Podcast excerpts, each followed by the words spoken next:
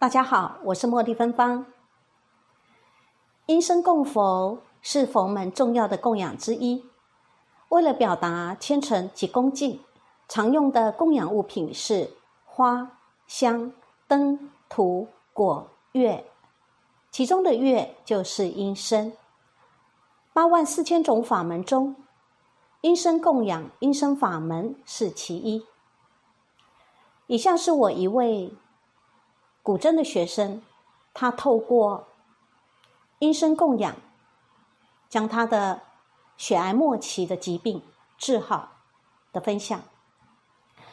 话说那一年，法鼓山杨师兄，他有一天问我，有一位师姐得到血癌末期，呃，想学古筝，我收不收？当下我立马说收，能够帮助别人是一件快乐的事情。后来我们和那位师姐，这位师姐年纪比我长。后来我跟她结识，也正式上课了。我们采行的方式是属于家教班，也就是我到她的家里去上课。当时我问她：“你为什么学针的动机是什么？学古筝的动机是什么？”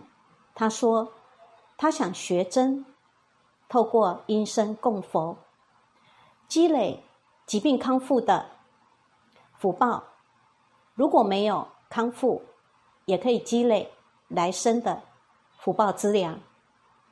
除此之外，他每个月都必须去马街淡水马街医院治疗复诊。另外，他本身是诊所的药剂师，他上班的时间、下班的时间往往很晚，有的时候要到晚上八九点。所以，因为他。工作时间很长，再加上疾病关系，必须经常去医院，很跑到老远的淡水去，所以其实他弹针的时间并不多。现在回想起来，他真正学到针的技巧，大概只有停留在刚开始的基本功、指法练习而已。但是，即便只有学这么浅浅，但是一个音节。就可以供养佛菩萨，功德无量。那么他在医院治疗，医生对于他的饮食有两项要求，提供大家参考。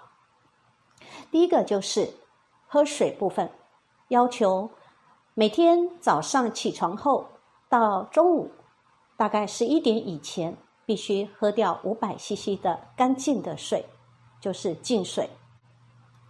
另外就是，但是这个水要慢慢喝哦，不是一股脑儿把它喝干，不是干杯。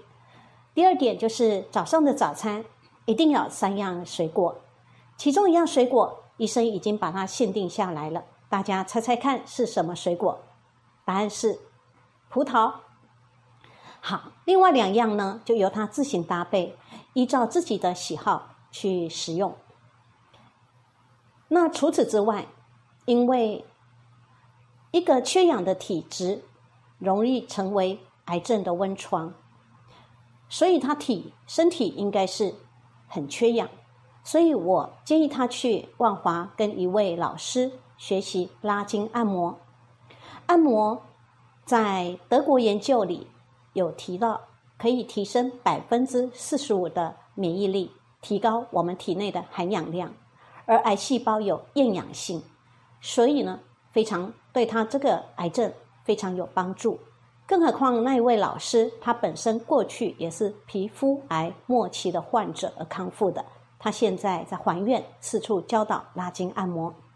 这位学生他有听从我的建议，也有去学了，回来以后就有空就拉就按就摩。好，在这个医疗、饮食、按摩。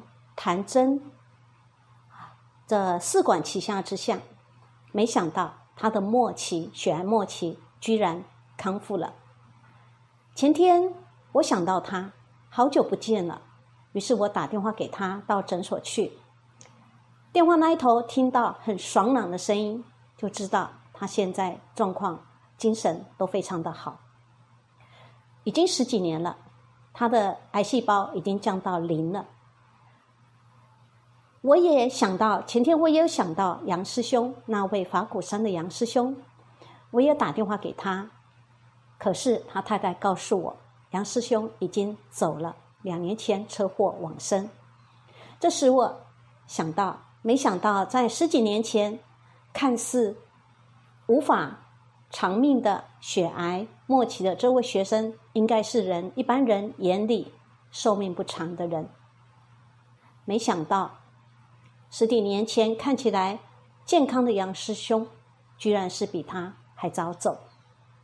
这让我们体会到人生无常，没有人知道明天先到。还是无常先到，所以我们把握每一个当下，积善行德。好，听说今天是农历十五，不是听说，是的，今天就是农历十五。也据说每个月的初一、十五，仙佛菩萨降临人间的数量比平日更多。今天也因为今天是星期日，茉莉芬芳比较有空，所以等一下会弹奏一首。